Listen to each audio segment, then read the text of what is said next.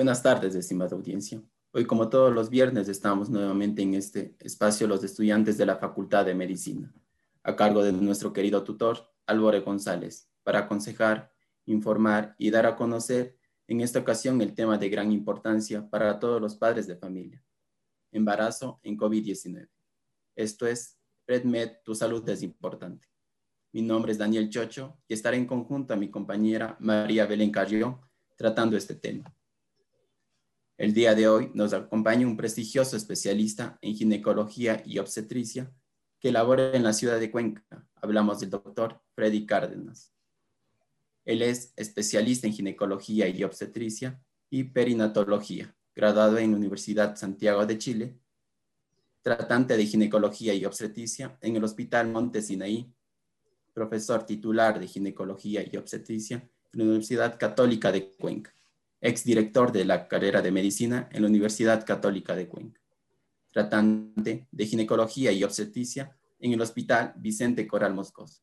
Buenas tardes, doctor Freddy Cárdenas. Bienvenido a esta entrevista. Buenas tardes. Eh, mucho gusto, un agradecimiento eh, a la radio y a los señores estudiantes que tienen esta esta muy buena idea de dar información a la, a la comunidad, a los oyentes de esta prestigiosa radio. Buenas tardes. Buenas tardes, doctor. Bienvenido a la entrevista. Primero empezaremos a hablar de las mujeres en gestación. Quisiera nos explique cuáles son las condiciones adecuadas para que una mujer lleve un embarazo de la mejor manera. Hablamos de planificación, edades óptimas para cursar este. Bien, o sea, eh, hay que tomar en cuenta que el embarazo no es una enfermedad, ¿no? No es una patología. El embarazo es un estado fisiológico en la mujer, obviamente que tiene unos múltiples cambios en toda su, su organismo, tanto anatómicos, en forma y funcionales, ¿no? Pero em, lo ideal para tener un embarazo óptimo es eh, planificar la gestación con una planificación aproximadamente de unos seis meses previos para nosotros identificar cualquier factor de riesgo que ellos puedan conllevar a tener problemas en el embarazo. Eh, buena alimentación, un estado saludable, eh, ejercicio, eso es lo más recomendable en pareja, no tanto el esposo como la madre. Con la salvedad que, vuelvo y repito, que no es una enfermedad ni es una patología el embarazo, sino es un estado fisiológico de la mujer. Doctor, las complicaciones que se pueden presentar en el embarazo, ¿de qué factores dependen? Bien, eh, nosotros tenemos múltiples factores en complicaciones que pueden dar. De hecho, lo principal es para detectar estas posibles complicaciones, lo tenemos nosotros que hacer en el control de la paciente que está embarazada. Tenemos nosotros ya normado dentro de la Organización Mundial de la Salud y la Organización Panamericana de la Salud los controles prenatales que llamamos, que son de suma importancia porque ahí el médico que va a revisar a la paciente va a tener la posibilidad de encontrar los factores de riesgo que pueden hacer que esta paciente se pueda complicar. Tenemos factores de riesgo de todo índole, ¿no es cierto? Factores socioeconómicos, estado cultural de la paciente, eh, diferentes etnias, tenemos patologías propias de la mujer como hipertensión arterial, diabetes, insuficiencias cardíacas, cuestiones medioambientales o factores medioambientales que puedan influir e intervenir en ese embarazo y pueden hacer que éste se complique y desarrolle una enfermedad con la paciente gestante. Bien, doctor. Eh, ¿Cuán frecuente acude a la consulta ginecológica eh, para planificar? Un embarazo o es que ya llegan cuando ya están cursando el mismo? ¿Cuáles son las causas? Bien, em, es parte de nuestra idiosincrasia lo primero. Lo otro es propio desarrollo de la sociedad, ¿no? Nosotros vemos que desarrollar eh, sociedades de mayor desarrollo o desarrolladas o sociedades del primer mundo, como lo llamamos, esto se ha ido rompiendo. ¿Por qué? Porque ellos sí planifican, porque tienen una mejor cultura de planificación familiar. Entendiéndolo nosotros, la mayoría de, pueblos del tercer mundo piensan que la planificación familiar es anticoncepción y eso no es así. Y ahí viene el nombre, planificación familiar. Las parejas se juntan, planifican su familia, cuántos hijos van a tener, con qué diferencia de edad lo van a tener, cuándo va a ser la fecha exacta de que ellos quieren ya buscar un embarazo. Eso es planificación familiar. Y eso falta mucho. De hecho, nosotros tenemos recién en el no llega al 70% de las pacientes embarazadas que se controlan por médico o un profesional de salud capacitado y acreditado cuatro veces en todo el embarazo. Entonces, y los partos institucionales, sean públicos o privados, atendidos por profesionales de salud y en zonas adecuadas para esto, no llegamos al 60%. Entonces, obviamente, si en esas cosas ni el control prenatal ni los partos institucionales son altos, mucho menos la planificación familiar. Eh, rarísimo, yo creo que menos del 1 o el 2% de los pacientes que acuden a los servicios de salud son con embarazos planificados. La mayoría de ellos son embarazos no planificados. Y eh, con mucha tristeza, en el Ecuador siguen subiendo sobre todo los embarazos no planificados, embarazos de madres solteras y adolescentes. Entonces, uno de los factores que yo pienso es la educación, educación en, cuestiones de valores, eh, cuestiones éticas y sobre todo en salud sexual y reproductiva. Eh, hay que tomar en cuenta que la educación en salud sexual y reproductiva no solamente es indicar los, los, los, elementos anatómicos que tiene el hombre y la mujer, eso ahora lo puede ver cualquiera en niños, en, aprovechando este mundo globalizado con la cuestión del Internet, sino que los proyectos de salud sexual y reproductiva se deben dar en esto, planificación familiar, de enterar a la paciente o a la pareja de qué es o qué representa un embarazo y una vida posterior al embarazo.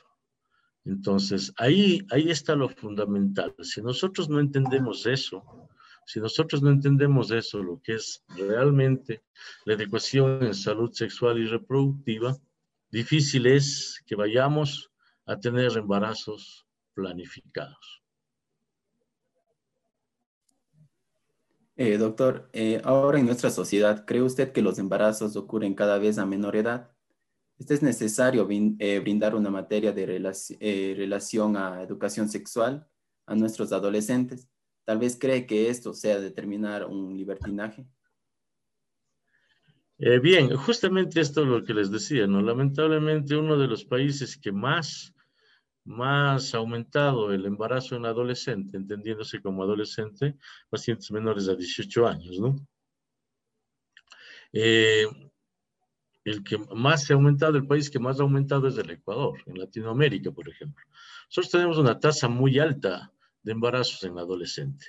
Y yo pienso que, yo pienso que en, un mundo globalizado como estamos, en ya eh, sociedades que estamos adelantando en el cambio del milenio y todo esto lo que pasó, yo pienso que se debe dar más énfasis, como decía hace un momento, en lo que es educación sexual y reproductiva. Esto no conlleva que aumente el libertinaje, el libertinaje ya lo hay ahora, es por eso que ha aumentado el número de adolescentes embarazadas.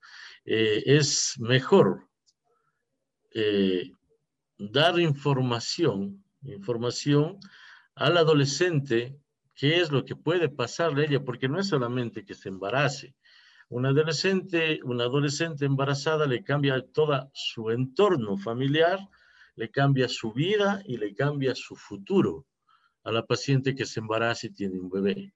De hecho, se adquiere responsabilidades que todavía no está preparada psicológicamente ni físicamente para tener este tipo de responsabilidades, que es la crianza de un nuevo ser.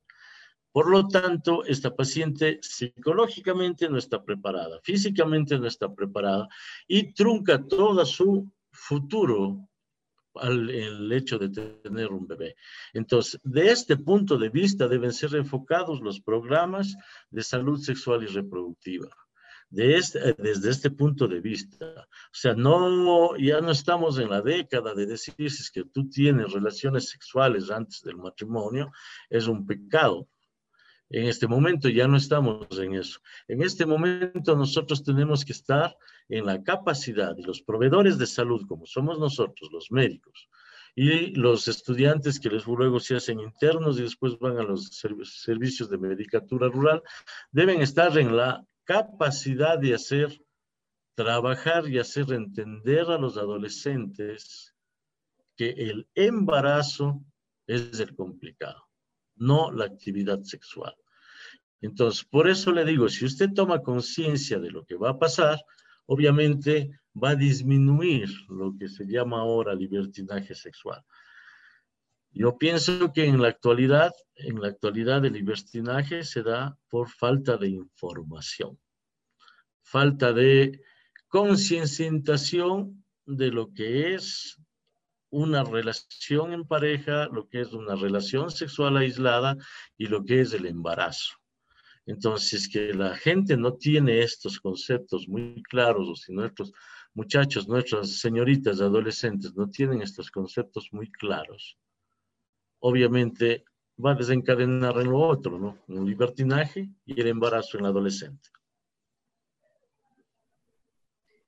Bien, doctor. ¿Las mujeres embarazadas tienen más probabilidades de contraer alguna enfermedad o por el contrario tienen mayor protección o defensas debido a los cambios hormonales?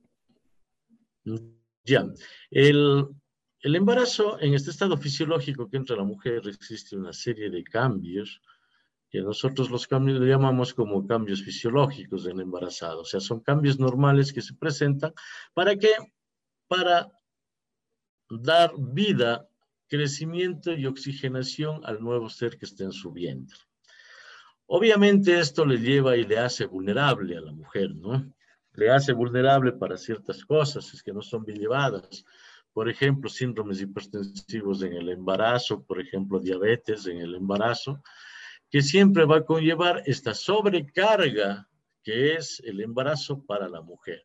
Entonces, obviamente que el sistema inmunológico también difiere en la embarazada, disminuye un poco el sistema inmunológico. ¿Para qué? Para que no exista una más reacción al embarazo que se le considera en la actualidad un halo injerto, ¿no es cierto? Es una persona diferente que está creciendo dentro de la madre. Si estuviéramos atentos en el 100% de su sistema inmunológico, hubiera rechazo. Entonces, por eso disminuye un poco. Más, obviamente, se hace más susceptible a procesos infecciosos, a estas enfermedades que son complicadas. De hecho, de estas, las síndromes hipertensivos en el embarazo es la segunda causa de muerte materna. Entonces, más que un estado de protección, por las hormonas existe al, revés. Existe una susceptibilidad de ciertas patologías que pueden ser expresadas en el embarazo. Eh, doctor, al vivir en una era donde el virus ha cambiado todo el planeta en manera de en relación al COVID-19, ¿esto puede influir en el embarazo? ¿Puede provocar algún aborto? ¿Es recomendable que en este tiempo eh, haya una planificación para embarazarse? Eh, bien, en la época esto que estamos ya un año y un poco más con la aparición de este virus del SARS-CoV o el COVID-19, eh, ha cambiado realmente el mundo, ¿no? Ha cambiado, ha cambiado en todo, cuestiones laborales, cuestiones de aprendizaje, cuestiones de, de hábitos diarios que vamos adquiriendo en base a eso. Nunca nos habíamos imaginado andar con mascarillas todo el tiempo. Yo hice mi especialidad en la, en la ciudad de Santiago, de Chile. Santiago es una, una de las ciudades, al menos en Sudamérica, la más contaminada en Sudamérica. Yo recordaba que cuando estábamos en la época de, de, invierno, cuando los niveles de contaminación aumentaban por falta de, de, viento, habían los niños que se ponían las mascarillas y para nosotros nos, sea, uno que llegaba de otro país donde que no había visto esto, llamaba la atención ver a los niños que iban a los colegios, a las escuelas, con mascarillas. Y ahora en este momento todo el mundo estamos con mascarilla, ¿no? Entonces son cosas que nos van cambiando para darnos cuenta. Yo pienso que esto es un ensayo a nivel mundial, es un ensayo que nos hace la naturaleza hacia nosotros, que somos tan vulnerables a ciertas afecciones en los que nos sencillamente nos cambia la vida, nos rota un estado como es la presencia de este virus. Obviamente este virus que todavía no estamos ni siquiera bien enterados de lo que hace, en la actualidad vamos un año ya, ya existen embarazadas que tuvieron hijos en la época de la pandemia y pacientes que tuvieron con el COVID y embarazadas, ya tienen hijos. Eh, nos ha cambiado tanto, pero ni siquiera ahora sabemos bien las secuelas que está produciendo el COVID después. Eh, estoy viendo, se ve ya los estudios clínicos y revistas eh, indican ya que existen problemas a nivel de miocarditis, problemas renales, problemas hepáticos, problemas inmunológicos. Entonces es una serie de complicaciones que va haciendo. Y si nosotros a esto le sumamos, le sumamos los cambios fisiológicos en la embarazada, obvio que puede afectar más. Mm, hasta el momento no se ha comprobado en todo lo que vamos en, este año y un poco más, de que este virus, el, el SARS-CoV-2, este virus no tiene, primero, una transmisión vertical. ¿Qué quiere decir esto? Si es que la paciente tiene el virus que pueda ser contagiado o transmitido por la placenta al feto. Hasta ahora no se ha comprobado en esto. Tampoco que produce abortos. No existe ningún compromiso hasta el momento en lo que se ha estudiado en este año no existe en ningún momento la presencia de abortos o un daño a nivel del feto, ni tampoco en el embarazo. O sea, todo lo que incluye el embarazo, ¿no? son placenta, circulación, crecimiento fetal, oxigenación fetal. En ninguna de esas cosas se ha visto que existe una afectación. Y hay que acordarnos que cuando recién empezó la pandemia, me acuerdo que subió el índice de abortos en Inglaterra. El primer estudio que sacaron, que fue al mes o al mes y medio de lo que hubo ya el encierro y la pandemia, que fue abortos, pero no fueron abortos de espontáneos, sino fueron abortos provocados por el miedo que tenía la gente de que su niño salga con algún tipo de malformación por el SARS-CoV-2. Hasta el momento no se ha visto absolutamente nada. Hay muchos reportes ya eh, hay muchos reportes, hasta hace unos dos o tres meses habían ya más de 80 mil, en lo que es de las Américas, en lo que es América, más de 80 mil embarazadas con COVID, de las cuales habían creo que como unas, como unas 450 muertes, si es que no me falle un poco la memoria. ¿Qué problemas del COVID? Los mismos que a la persona que no está embarazada. No existe ninguna ni defensa ni susceptibilidad de, para el COVID el embarazo. Está dando las mismas complicaciones y lo mismo que a una persona que no estuviera embarazada. Ahora, claro, existen unos estudios clínicos, ¿no?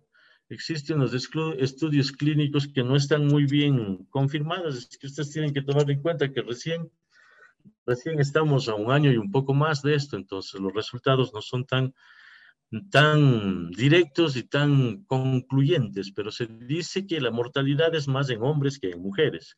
Entonces se está atribuyendo que los estrógenos es un factor protector, no para que no se contagien, sino para que los síntomas no sean tan severos como en el hombre.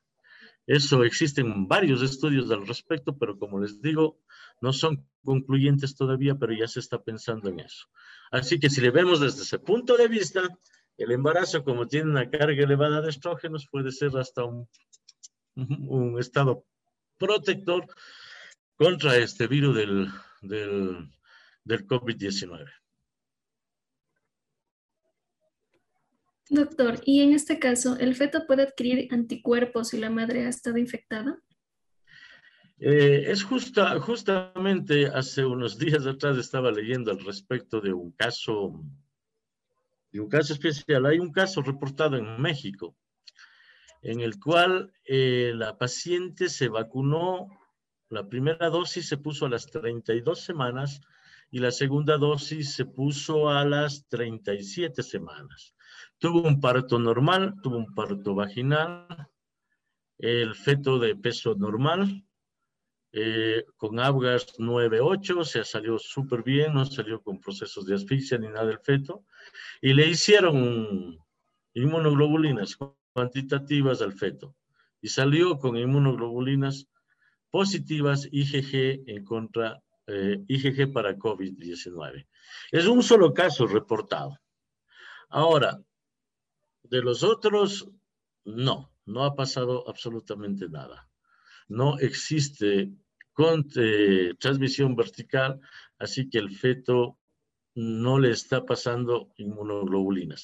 No sé qué pasó en este, en este en este mexicano, pero hay un reporte.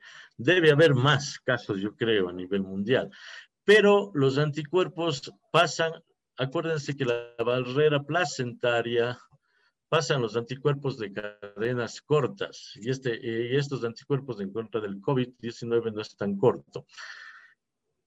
Pero ni en la leche ni la barrera placentaria se está viendo problemas. Ahora, obviamente, hay un montón de estudios clínicos de pacientes que estaban con COVID, embarazadas y el feto salió negativo para COVID.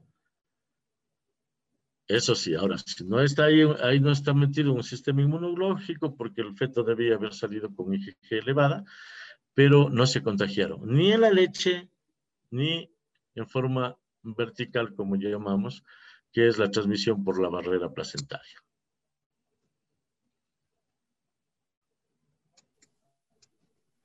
Eh, doctor, ¿cómo podríamos saber si una mujer eh, embarazada presenta eh, o si añade más síntomas en, si el COVID? ¿Qué cuadro clínico se podría añadir? Bien, el, cuadro clínico es el mismo de que una persona que no esté embarazada, que no esté embarazada sea mujer o hombre. O sea, vamos a tener alza térmica, mialgias, artralgias, vamos a tener anosmia, vamos a tener cefaleas. Si es que se va complicando un poco más, vamos a tener tos no productiva y después vamos a llegar al estado de una insuficiencia respiratoria. Entonces, ante estos síntomas y sobre todo que nosotros tengamos una paciente que estuvo en contacto o estuvo en relación con personas que están con COVID positiva, es muy probable que sea COVID. Por lo tanto, ya tendríamos que descartarlo haciendo un examen frotis para ver el PCR de COVID o el CORS-2. Los mismos síntomas de los otros. Ahora, las, eh, las complicaciones del COVID en la mujer pueden aumentarse. También tenemos categorías que dieron la Organización Mundial de la Salud como leve, media y elevada del estado clínico de la paciente. Sobre todo, acuérdense, eh, hay que comentar a la audiencia de que en el embarazo la capacidad respiratoria de la mujer disminuye. Eso es propio como un cambio del embarazo por el aumento del abdomen disminuye la capacidad respiratoria en la mujer. Entonces, si es que yo tengo un virus que está afectando y está produciendo neumonías alrededor de, neumonías por este, este virus, Entonces, ¿qué va a querer? Esa poca funcionabilidad pulmonar va a disminuir. Entonces, es una mujer que se puede complicar con mucha más facilidad que una persona eh, que no esté embarazada. Eso sí, en el nivel respiratorio, ¿no? Hay que tener cuidado en los pacientes con COVID. Pero el diagnóstico clínico que lo hacemos es netamente igual que una persona que no esté embarazada. El feto no se afecta en nada, como les decía. Obviamente va a estar un poco taquicárdico si es que la madre está con fiebre. El feto va a estar taquicárdico, que es parte de eso, pero más de eso no. La misma sintomatología del resto de pacientes.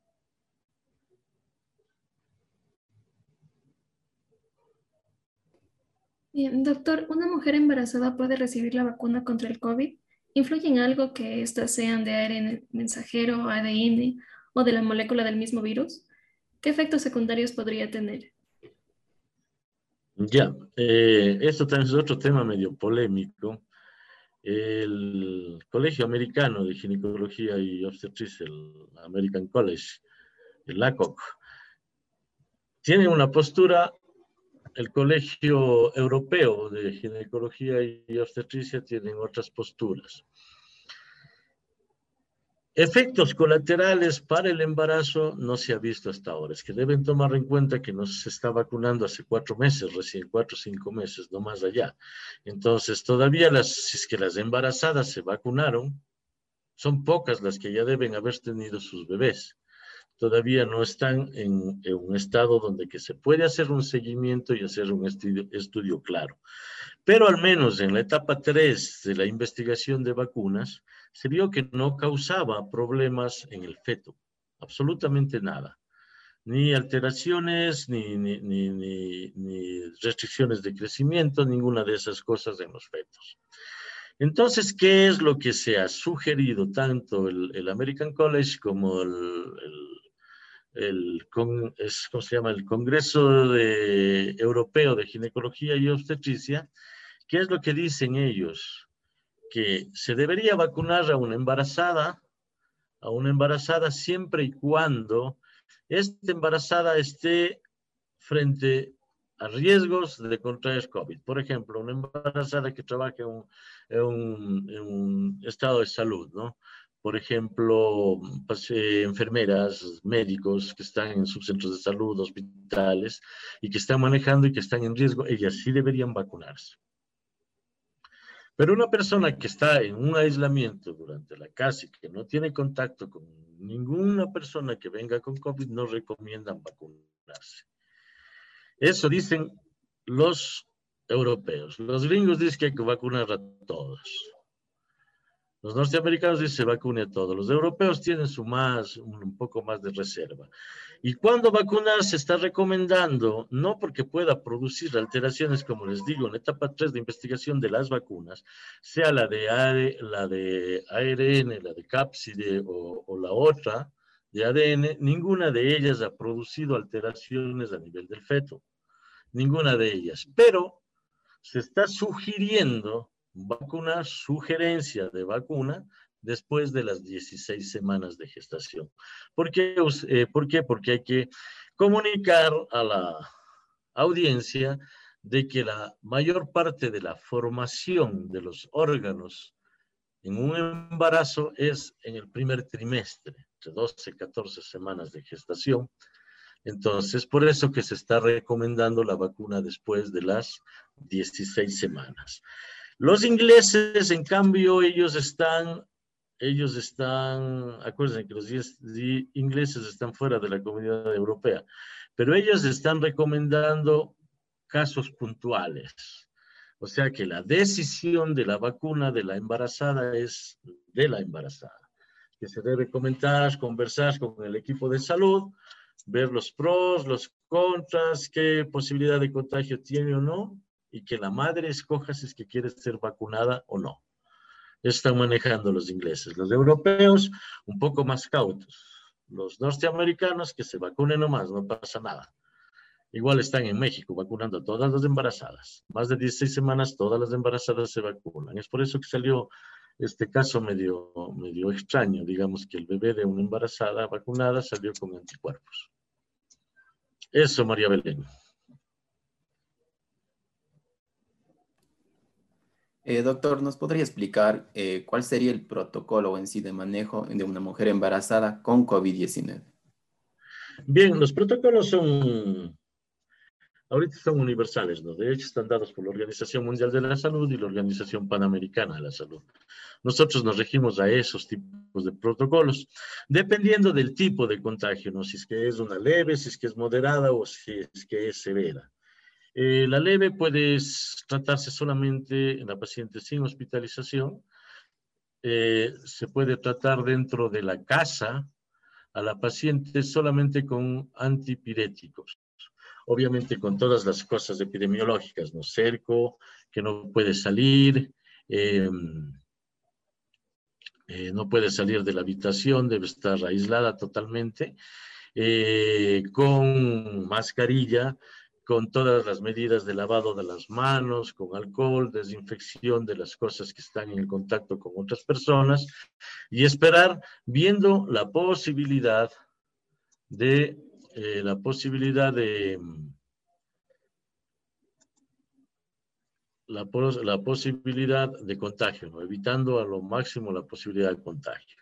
Si es que nosotros ya vemos que el cuadro se va empeorando, como yo les decía, sobre todo el problema respiratorio en embarazada es bastante eh, acucioso porque es muy insidioso, porque acuérdense que ella normalmente tiene disminución de la función respiratoria por el embarazo, entonces ella ya si es que empieza con dificultad respiratoria y Disney ya tiene que ser llevada a una unidad de salud.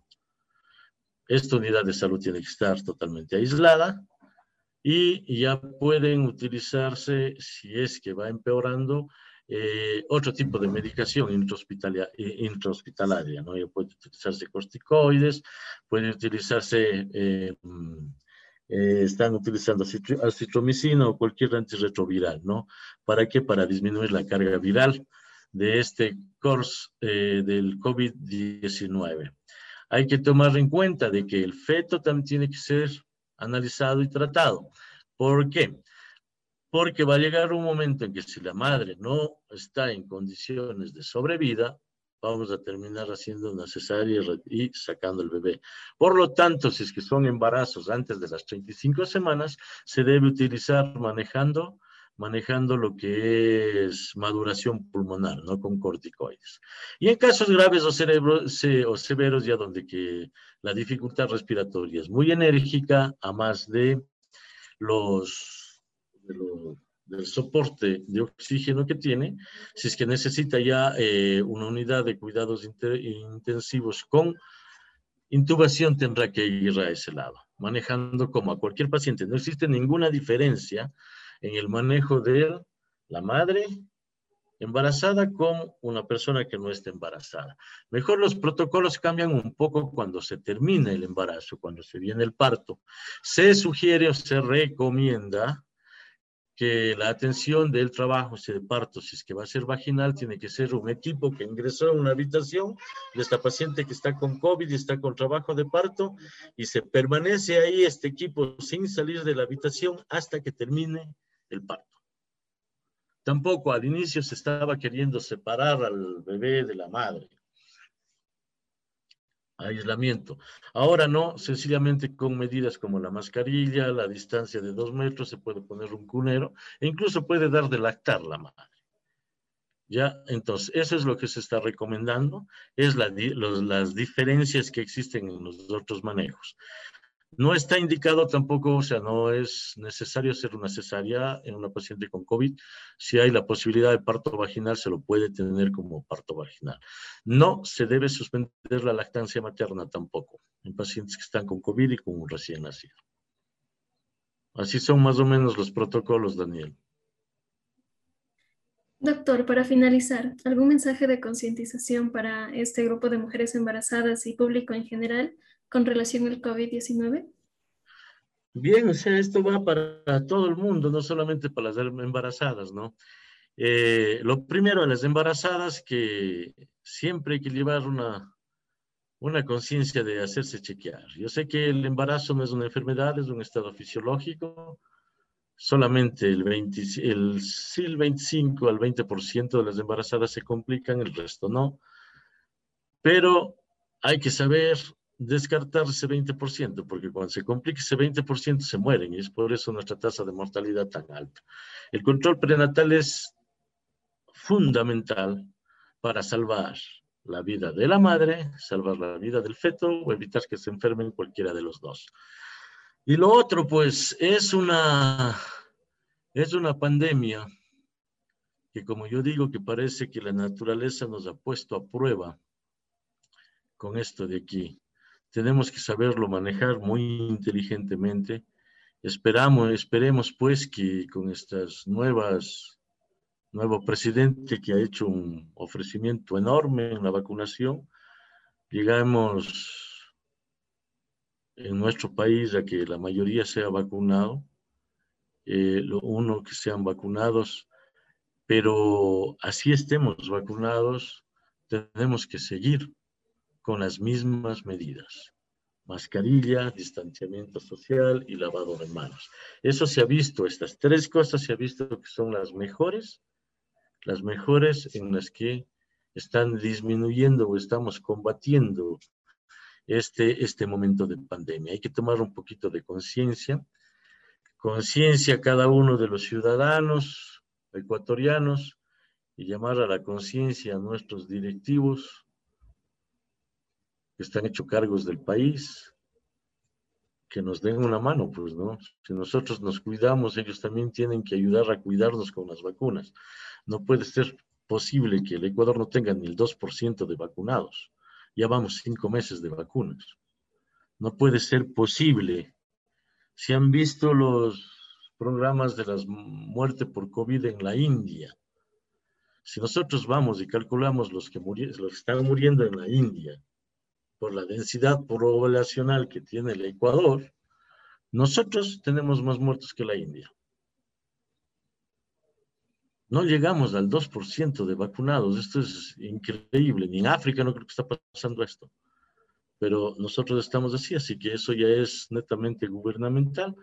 Y esperemos que así como debemos cuidarnos todos, por favor cuídense todos, eviten salir, eviten, eviten de gente, fiestas clandestinas, lo que se oye todos los días en la, en la radio, que eso nos va a sacar adelante, porque si no, estamos bastante complicados, tanto en la cuestión salud, laboral, económica de países, sobre todo que como los nuestros que son subdesarrollados, que ante cualquier cosita que se quiebra, ya nos desbalanceamos.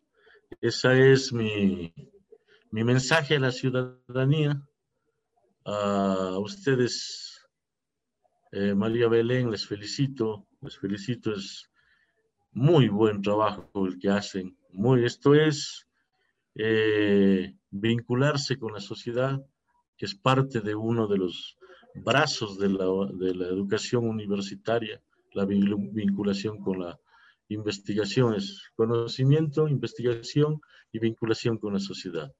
Tres pilares fundamentales y ustedes están con uno de estos. Felicitaciones, felicitaciones a mi universidad, yo me siento de la Universidad Católica, soy catedrático ya bastantes años ahí. Y les felicito y muchas gracias por la invitación. Cualquier cosa en la que les pueda ayudar, estaría gustoso en hacerlo. Muchas gracias y buenas tardes. Muchísimas gracias. Hoy nos acompañó el doctor Freddy Cárdenas, quien ha contribuido con valiosa información sobre el tema embarazo en COVID-19. Asimismo, doctor, le hacemos una extensiva invitación para tratar temas de interés en eventos próximos. Recuerde que este es su segmento PREMED, Tu salud es importante. Trata temas de salud en beneficio a la sociedad. Es una producción de estudiantes de la carrera de medicina de la Universidad Católica de Cuenca. Nos vemos la próxima semana aquí, en tu programa Conecta 3 por Onda Cañaris 95.3 FM. Les recordamos que esta entrevista próximamente estará en nuestras páginas de Facebook y los invitamos a seguirnos en Instagram como PrevMed, tu salud es importante, en donde también publicaremos constantemente información relevante sobre diferentes patologías que podemos llegar a padecer. Muchísimas gracias y continuamos con la programación. Adelante, Cristian.